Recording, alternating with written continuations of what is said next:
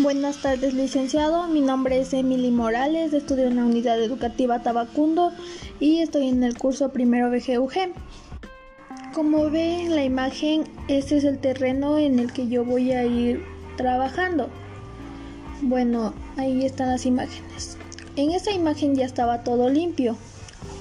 Bueno, para que esté todo limpio, primero tuve que quitar las hierbas, como puede observar en las imágenes. Fui arrinconando todo en un espacio como se ve ahí. Después comencé por quitar las piedras para poder que quede todo limpio. Empecé arrinconando también las piedras en un espacio. Ahí están las camas del huerto todavía recién haciéndose.